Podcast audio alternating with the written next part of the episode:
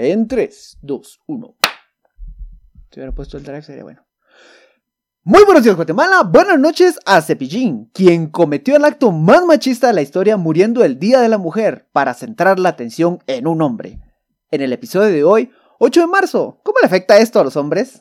Feliz día a ti, bella creación del Señor, vaso frágil, dadora de vida, cuya curvatura más linda es tu sonrisa y otras formas de no cachar de qué se trata el 8 de marzo. Aquí le explicamos. Pintan paredes y dañan monumentos. Una marcha feminista, quizás. Una final entre rojos y Guastatoya, también. Radio Sonora anuncia nuevo programa, Lo que callamos las paredes. Bienvenidos a este Suchajalele, el único podcast 40% información, 40% risas, 20% pura de construcción a Saniwa. Saludos desde la camioneta donde con el ministro de Gobernación estamos venciendo al machismo repartiendo volantes por el Día de la Mujer. El patriarcado caerá un volante a la vez.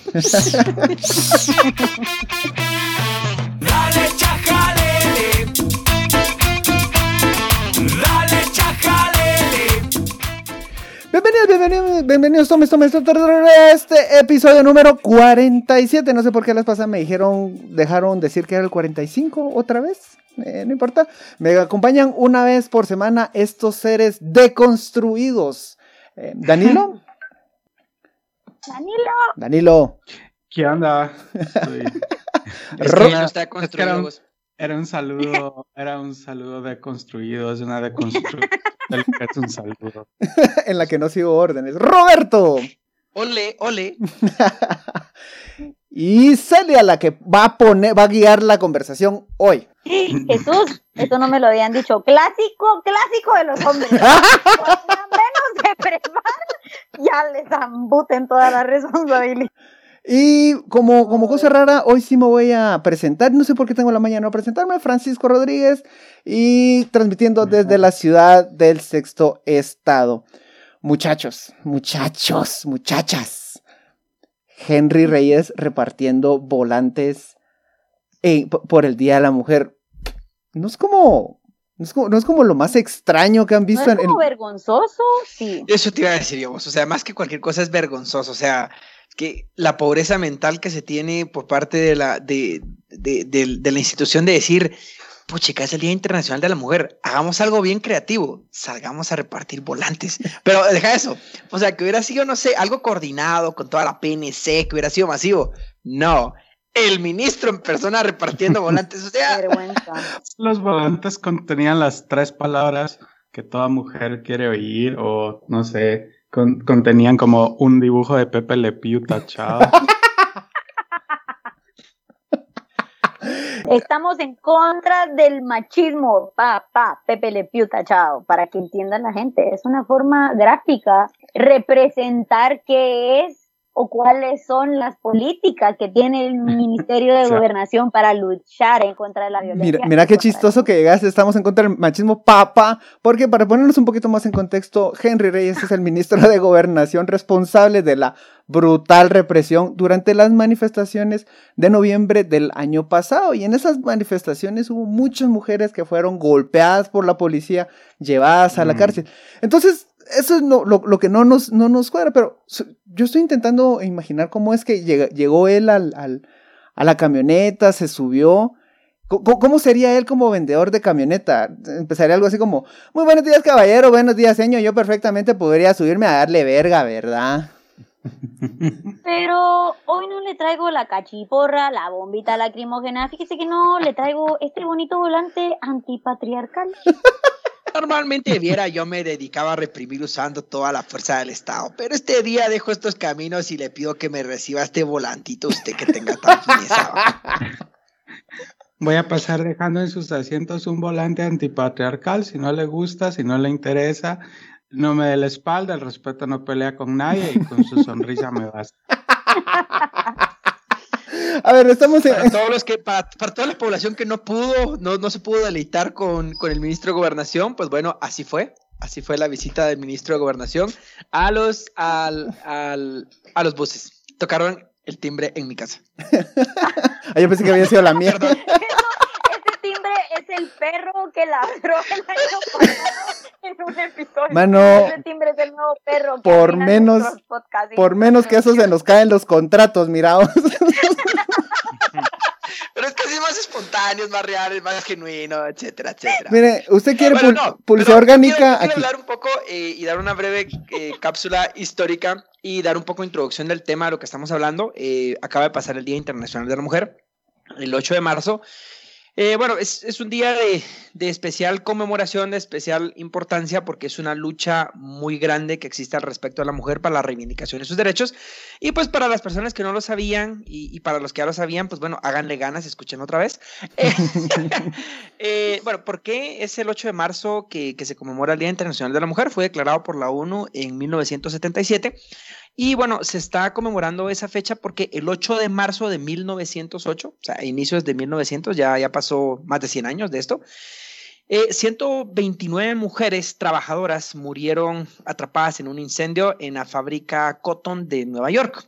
Luego de que se cl- declararan en huelga permanente por la reducción de las jornadas, estamos, re- recordemos que en ese tiempo, pues bueno, las jornadas eran así como, eh, o sea, si usted se queja por sus, por sus ocho horas eh, en este tiempo, o, o incluso sus nueve, diez horas, en ese entonces eran mucho más largas las jornadas, eh, pues ellas estaban en huelga permanente y el dueño de la fábrica pues dijo así como, eh, bueno, déjenlas encerradas porque si tanto están peleando por las vainas, enciérrenlas en la fábrica y haga fuego y murieron 129 eh, mujeres. En- Entonces, bueno, por eso se conmemora. El, el Día de la Mujer el 8 de marzo. Y este episodio es un episodio especial para hablar del Día Internacional de la Mujer. Y yo quiero hacer una aclaración antes que nada y es que qué difícil uno de hombre estar hablando de este tema porque uno habla siempre desde el privilegio y me da un poco de pena cualquier cosa que vaya a decir y pido perdón de antemano por cualquier cosa que diga y que pueda decir. Eh, sí, soy un hombre, lo lamento, tengo privilegios y, y reconozco, me reconozco como parte del problema. Yo creo que esto es bien importante, o sea, lo que está diciendo Roberto, porque al final la lucha es de todos, o sea, todos tenemos que saber desde qué posición hablamos. Eh, yo soy una mujer de clase media también, con muchísimos más privilegios que muchas de las mujeres que viven en Guatemala, entonces creo que con que reconozcamos esa posición desde donde hablamos y sobre todo lo más importante no solo es reconocer, que hagamos algo desde nuestros ámbitos, desde nuestro trabajo, desde nuestra casa, lo que sea, ahí es cuando vamos ayudando a esta lucha feminista. Así que le aplaudo a Roberto porque usted claramente es un hombre feminista. Tú muy bien, tú muy bien. Y eh, otra- Ay, gracias, Celia, qué pena. No, mire, me da muchísima pena decir que lo soy. Yo mejor digo que solo reconozco que soy parte del problema y, y- y- y no sé, porque ya veo que después se declaran aliados y no sé. o sea, aliados que- iconoclastas, ah, ok. No, que- este. que- No, pero. Después hay masajes tántricos de y bueno. No, no, no, no, no. No, no, no, No, no. Y, y- y un, y un abrazo solidario a todas esas personas que sabían hacer masajes tántricos. De verdad, yo siento que les chingaron el chiste. ¿no? O sea, imagínate, estás en el mood. Y el trabajo. Así, es- estás en el mood, así, en el tope. Ya se les chingaron. Ajá, o sea, y mira, y yo te puedo hacer masaje tántrico. ¿Qué haces? Te vas a cagar de la risa. Un abrazo solidario a todas esas personas. Otra cosa que también, un- uno, uno entiende que uno tiene privilegios solamente cuando ve los bolsillos del pantalón. Uno introduce una USB en el pantalón y ya le cabe más que los bolsillos de del pantalón de una mujer. Si eso no es privilegio, díganme señores, ¿qué no es? Ahora, Vamos directamente. eh, en este episodio también le hemos estado dando muchas vueltas porque sí queríamos traer algunos argumentos bastante sólidos. Uno de los más importantes que vimos es, so- son las protestas. Si a usted le cae mal que existan estas protestas, que dañen el patrimonio, que quiebren vidrios, entiendo perfectamente su postura, pero por hoy desde ese chance y voy a decir, voy a escuchar un ar- argumento respecto a algo que me cae mal, solo por hoy, solo en los próximos 20 minutos, minutos que quedan del episodio. Y si a usted le gusta el tema, si usted está a favor, aquí le vamos a dar argumentos finos para que usted pueda debatir con paciencia con la gente que está en desacuerdo. Protestas y romper patrimonio, ¿por qué? ¿Por qué no? Porque la rebeldía la, la transpiras, vamos, el feminismo transpira la rebeldía.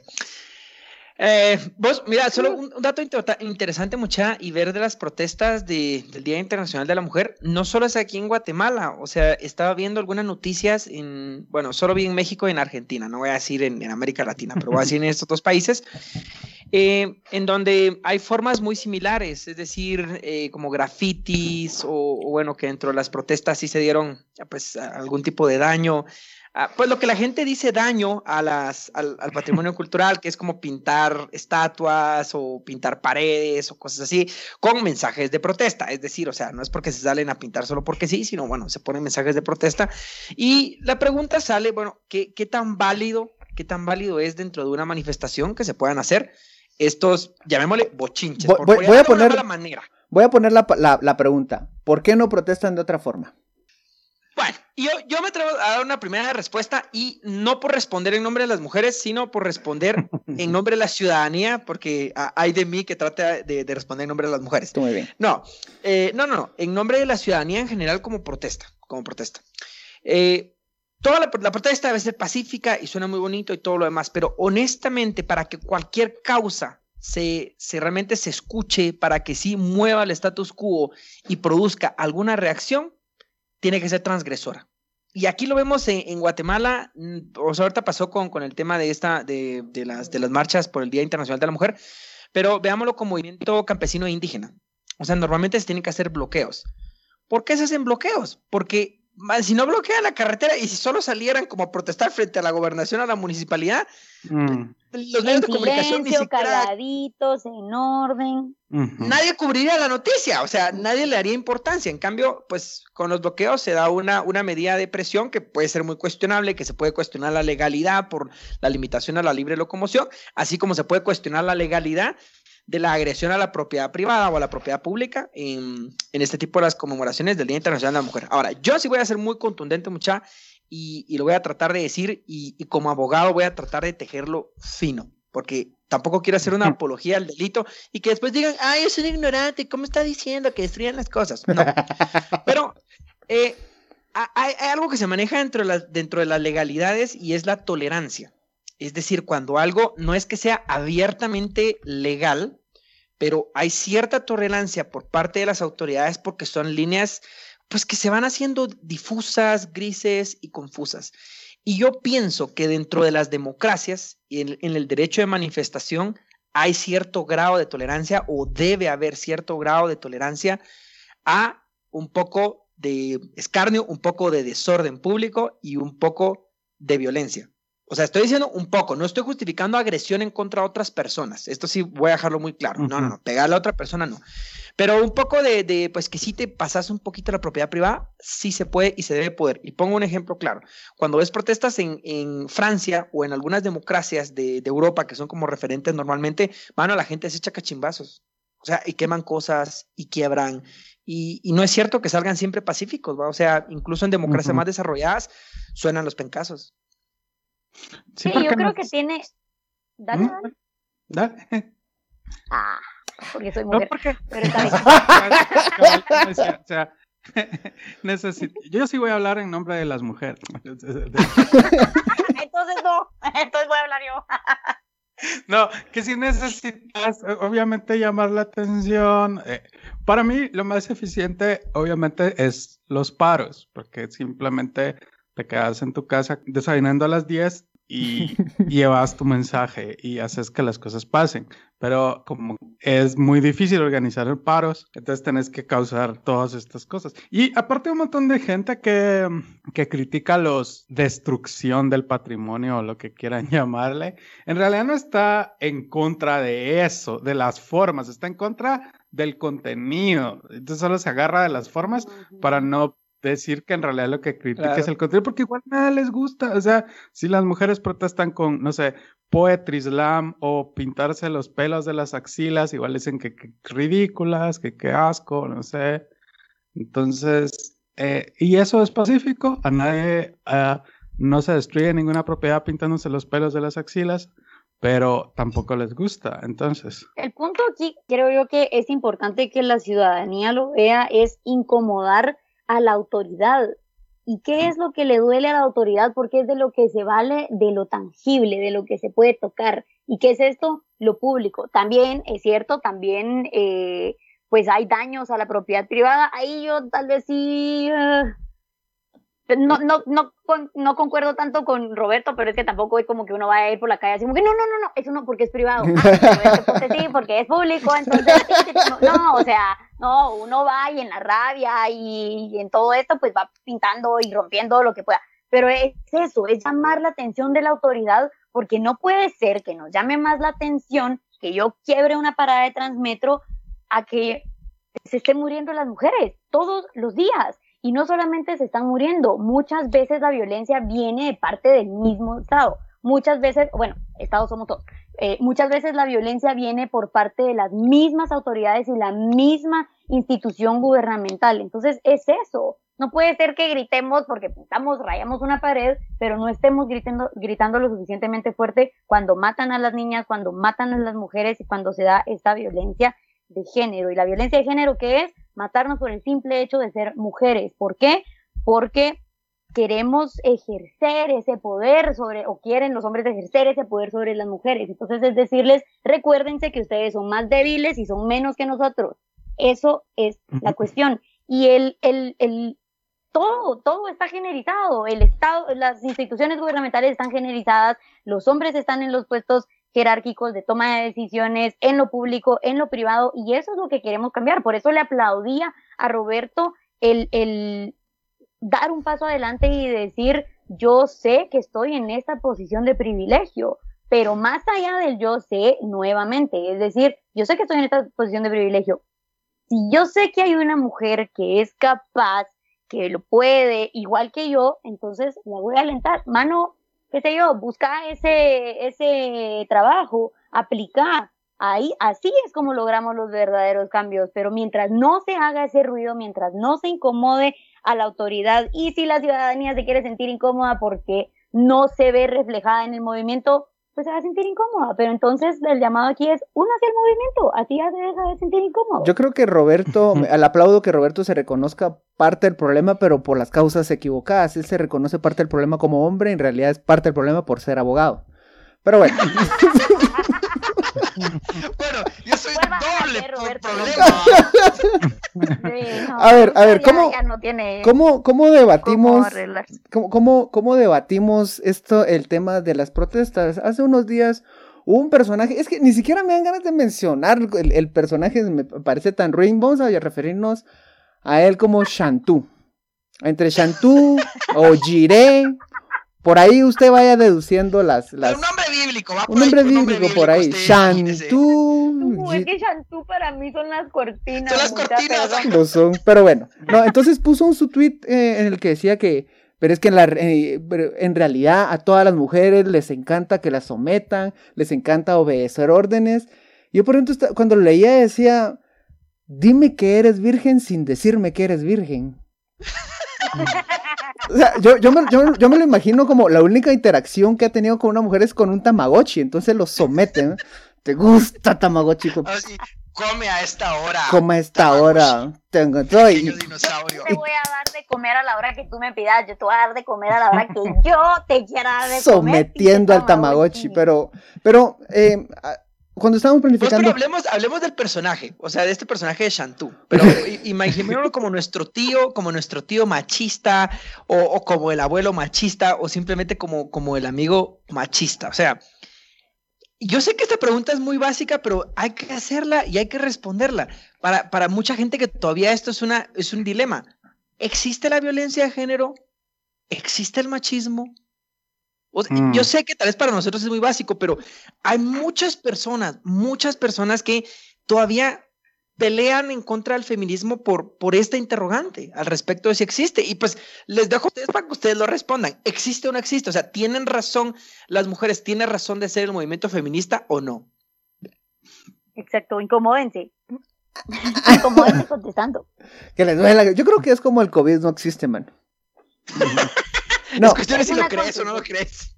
no. Yo eh, creo que no existe porque en los discotecas les dan dos por uno a las mujeres. Eso significa... Es un privilegio sobre los hombres. Bueno, a ella les, da- les dan pase gratis, ¿no? El hecho, el hecho- el- eso, eso, esa técnica de las discotecas me parece muy interesante, por no decir medio torcida.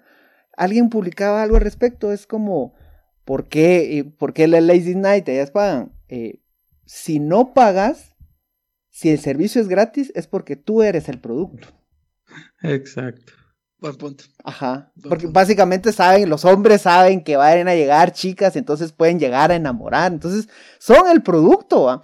Por ahí Sí. podríamos empezar a, a- a- a pintar cómo es que la, la sociedad vis- las visualiza, no como personas, sino solamente como sujetos. Pero ahí viene como que todo el rollo de que, ok, porque si, si, si se protesta en contra del Estado, de la violencia, obviamente el, el- el Estado también ejerce violencia, pero al final eso es algo que está metido en todas las, todos lados. Entonces, ¿cómo protestas contra la sociedad en sí? Y eso es algo Práctica. que Roberto, eso es algo que Roberto tenía, tenía un punto sobre eso ayer que discutimos. Ah, no fue ayer. Ah, Anteayer, discutimos. anteayer porque me dejaron vendido. Ajá. Al final, sí, al final, digamos, y, y, y por eso es que ahora es tan diverso el movimiento feminista, porque si ustedes se dan cuenta, pues la primera ola empieza con, con reivindicaciones puramente políticas, sociales, que las mujeres pudiéramos votar, eh, y así es como se va teniendo esa transición y cada vez ampliando más el, el espectro y la lucha eh, feminista, porque al final, pues no solamente es una cuestión de, del Estado, de si estamos en contra del Estado, porque es una estructura patriarcal machista que la que se va replicando, sino que es, ok, vemos estas, estas construcciones en todo, lo vemos en la sociedad, lo vemos en la economía también, lo vemos en cómo vamos subiendo cuando se puede ir subiendo, ¿verdad? Dentro de nuestro trabajo, todo, todo, todo, todo, todo está metido en esta construcción social también de, de roles de género, ¿verdad? Entonces,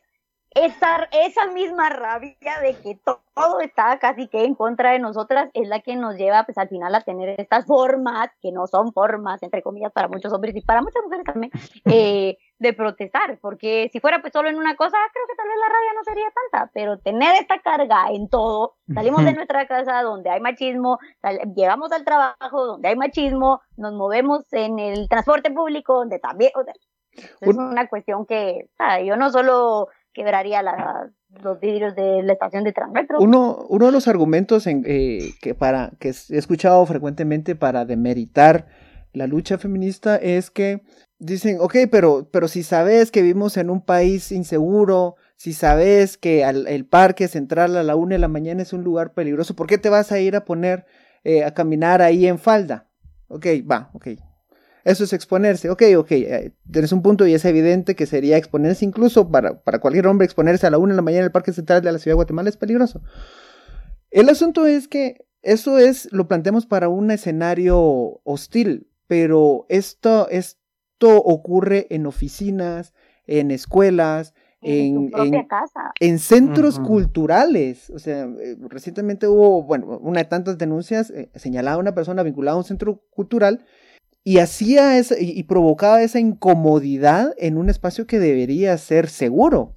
Entonces ahí es don- donde, donde nos damos cuenta que, que está ocurriendo en toda casa. En la casa, escuchamos ahorita recientemente el, el caso del colegio liceo, que muchas personas empezaron a quejar y a quejar y hombres, incluso hombres empezaron a validar el comporta, a validar los testimonios del comportamiento de varios maestros y que las autoridades no, no dieron respuesta en ese momento. Sí, no, y además, esta cuestión de, de, de no te expongas, o sea, las mujeres no salimos a exponernos, no, no, no, no nos despertamos en el día y decimos, ay, quiero salir bien expuesta a la calle porque qué chilero. No, la idea es, tengo que sentirme segura. Y a ver, una cuestión es, y se hizo más evidente eh, durante la pandemia, no todos estamos seguros en nuestra casa, dentro de nuestro mismo hogar donde convivimos con familiares, con personas conocidas. Recordemos también que las estadísticas, digamos, el mayor porcentaje de estadísticas de violencia en contra de la mujer, y esto es física, psicológica, económica,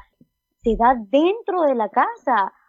Eh, tu papá, tu esposo, tu conviviente. Entonces, sí es bien, bien preocupante, porque, a ver, también recuérdense que al final las instituciones públicas tienen que responder a esa problemática social. Y aquí hay una problemática social y no se tienen políticas públicas con el enfoque adecuado. Y no es ideología de género, que quién nos quiere. No, es solamente. La agenda globalista. enfoque- es tener el enfoque adecuado para responder a esa problemática, a esa necesidad, a ese interés de la población que es reducir los índices de violencia. En este caso sí, es violencia en contra de la mujer, pero al final es violencia en general. Y si no se está actuando, si las instituciones gubernamentales no están actuando para hacer algo en contra de esto, no están actuando para la ciudadanía en general. Yo creo que, volviendo al tema de, de la destrucción de patrimonio, a un punto que quedó en el aire, en realidad, yo estoy de acuerdo y saben que, es lo único peor que, que, que des- de destruir el patrimonio y los monumentos. Que nadie los destruya y que no tengan en qué gastar en repararlo. Y solo así vamos a ver dónde está el dinero. nada. Solo así vamos a saber que existe ese dinero. De nada, porque solo así se usa el... so- acuérdense que están pagando boleto de Renato todos los años. Solo así se arregla. Queme su, queme su boleto, Ornato, de ese gusto. Sí, la Mara que, que alega por el que "Oh, es que destruyeron ah, los vidrios de un transmetro, entonces es como, como, hay como que desconocimiento de cómo funciona eso, como que si, oh no, ahora por arreglar esos espejos del transmetro ya no van a poder eh, lle- eh, llevarles comida a los niños de Camotán. El, el plan para la desnutrición se vino abajo. Iba a abajo por la pintura del monumento. Muy bien, Roberto. Ahora, mire, pues mire, mucha, eh, yo quiero responderme a la pregunta que les había hecho, aunque ustedes ya la respondieron, pero la quiero hacer muy concreta. Eh, ¿Por qué? Y esto es para responderle a, a tu tío machista y a tu cuate machista que, que todavía está en contra del feminismo, porque yo sí pienso, yo soy muy poco de abanderar causas, muy poco, honestamente, porque Mm. siempre trato de ser muy escéptico de todo, pero hay dos que usualmente sí me tengo que montar. Uno es el feminismo y otro es el, Los el de los trabajadores, Ah. el de la causa de los trabajadores. Bueno, eh, ¿por qué el, el movimiento feminista me parece que es una, un movimiento, una bandera que, que sí se debe apoyar? Primero porque parece que es profundamente democrático. ¿Por qué? Porque representa a más del 50% de la población. O sea, si estás hablando de democracia y de mayorías, mano, ¿qué más mayoritario que, que el movimiento feminista en cuanto a representación de derechos? O sea, mano, no vas a encontrar nada más. Sería un, sería de un excelente, un lujo de bancada, ¿te imaginas? Ajá, o sea, imagínate esta vaina, el 50, como el 51, 52% tendría que estar representado por mujeres. Bueno, primero eso porque es democrático. Y segundo, porque el problema sí es real. Por más de que se trate de, de invisibilizar o que se trate de decir que no existe, la violencia en contra de la mujer sí existe y yo lo resumo en tres estandartes así como bien, bien claros. Tun, tun, tun, Primero, uno. la violencia por eh, física o por fuerza. Son los pencazos. Y entonces aquí va a salir siempre la estúpida respuesta de, eh, pero es que, ¿y qué pasa? Hay algunos casos en donde la mujer le pega al hombre. Sí, mano, o sea, son 10 mil casos en donde el hombre le pega a la mujer y un caso en donde la mujer le pega al hombre. Estadísticamente, y los juzgados de violencia, de, de, mm, los juzgados de familia y la Policía Nacional Civil y el Ministerio Público están repletos de denuncias y de sentencias y de condenas en donde se condena a los hombres. Además, todo el mundo conoce de una u otra manera a un hombre que ha agredido a una mujer. O a un familiar. Verbalmente, con insultos, físicamente, todo el mundo lo conoce. Esa es la primera. La segunda es ah, las agresiones sexuales. Todo el mundo conoce un hombre que es acosador y una mujer que ha sido acosada y la mayor parte de hombres en algún momento intencional o, o sin intención, consciente o inconscientemente hemos sido también acosadores porque hasta el mismo Pepe Le Pew, o sea, nos enseñaba y Johnny Bravo nos enseñaba que Johnny Bravo, mano. Sí. acosar, o sea, Johnny Bravo, mano, una caricatura que abiertamente te enseñaba acerca del acoso. Y Hola, tercero, la violencia o- o- económica. O, también, solo con esto, con, con este con este segundo tipo de violencia, la clásica es que si te molesta es porque le gustas. O ay, tú molestala porque así sabe que. No, hombre, ¿qué es eso? O sea, sí, sí, sí, la gente sí superó el segundo primaria. Es que te, ¡Ta te- dice no, te está diciendo no, pero porque en realidad quiere decir que sí. Dime que sí. Exacto. Va, y la última violencia, muchacho, porque eran tres y que es la más, a veces creo que es la más difícil, porque es algo muy estructural, es la económica. Ese sí es un serio, un serio, un serio problema. La desigualdad salarial es, es una realidad que en muchos países, no en Guatemala, porque aquí no estudiamos las cosas porque no lo necesitamos, aquí somos bien calidad, no lo necesitamos, pero en otros países donde sí se estudia el, el salario está ampliamente comprobado que eh, los hombres por la misma posición usualmente tienden a, a ganar más. Pero bueno, dejemos eso porque puede ser discutible, que sí, que las capacidades, que no sé qué. Pero es algo bien sencillo con los ingresos familiares. O sea, usualmente y principalmente en sociedades como Guatemala, eh, vemos que el poder económico lo tiene el hombre y eso le da un, un poder sobre la familia y un poder sobre la mujer bastante, bastante desigual. Y tratar de negar eso, ah, mano, o sea, es que para mí sí es bien frustrante cuando hay gente que, que te dice así como que, que no, o sea, que, que trata de negar estos, estos problemas. A veces sí, eso te da ganas de darle un zape, pues, porque situación donde yo estaría en una situación hipotética donde yo tengo que pelear con Serena Williams, ella me ganaría. Por tal razón, todo esto es. Yo sí estoy muy, muy, muy. Yo estoy muy a favor de tener demasiada paciencia porque yo ya me cuenta que entre más le grites a una persona, más se va a cerrar esa cierra. posición. Ahora, que todas las personas tengan que asumir esa, esa actitud de paciencia cuando, sobre todo las mujeres, cuando viven bajo constante acoso, es bastante pedir. Pero si ustedes tienen la paciencia, conversen con personas que, que, que están en contra, busquen puntos en común y a partir de eso vayan creando un criterio. Y ya para ir cerrando, le contanos que, cómo, qué se siente ir somatando y exigiendo, eh, eh, somatando tambores, ah, sacando la bandera, cómo estuvo. Poniendo molotovs. Poniendo molotov, Una molotov. Sí, golpeando policías. Cuando fui a quebrar los vidrios de, De- de de la estación de Transcentro, no, no los quebré. Pero sí vi la marcha, la, la columna, digamos, en todas sus fases, eh, desde lo más extremo, que fue justo que nos tocara con, con mis amigas, con quienes fuimos a la, a la marcha, que justo nos tocara ver cuando quebraron el, la, el vidrio de la estación de Transmetro, que nos cagamos, sinceramente, nosotras nos, nos preocupamos. Pero, pero, pero, o sea, no deja, no, por mucho que nosotras no seamos de esa parte de la marcha, no deslegitimamos, ya saben, es como, ok, es, es, es, es parte de sacar la rabia, es parte de saber que estás atacando un sistema que no te responde y está bien, ahí lo vamos a dejar y vamos a seguir con nuestras vidas. Eh, vimos de todo, como les digo, pa- pasamos por toda la sexta viendo cada uno de los no extremos, esto fue como lo más extremo. Después habían, eh, había muchas jóvenes, la verdad, eh, jóvenes universitarias después, con algún, cantando algunas consignas. Después pasamos eh, a la alcaldía indígena de Palín, que fue la única mm, parte, digamos, de la marcha en donde había hombres, que vamos a discutir más adelante porque fue así. Eh, y después ya nos fuimos eh, más adelante, donde nuevamente eh, mujeres con tambores, cantando consignas, y una policía, el, un, un pick-up de la PNC hasta adelante, según yo, en un inicio abriéndonos camino, después vimos que no, que siempre nos estaban como tapando para que no llegáramos al parque. Al parque De- de- pero- después Celia solo miraba un punto rojo en, en la frente y digo, ay, cómo me están iluminando.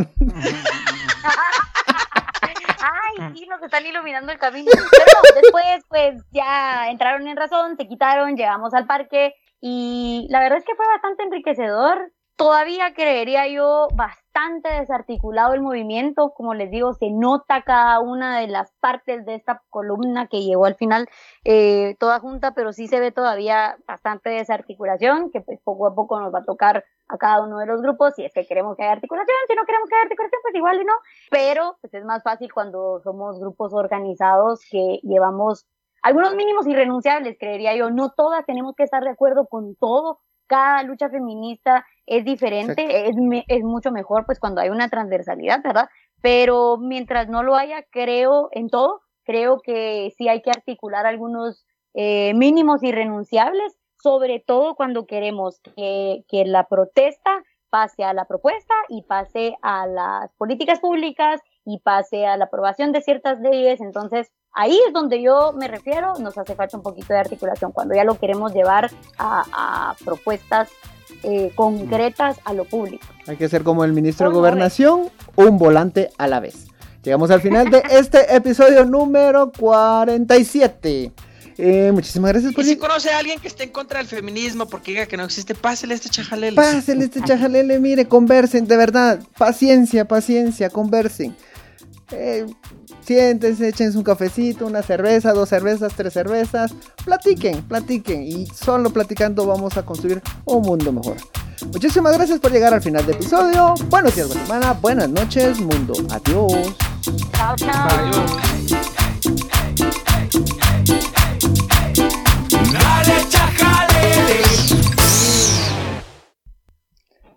Yo digo que no metimos la pata.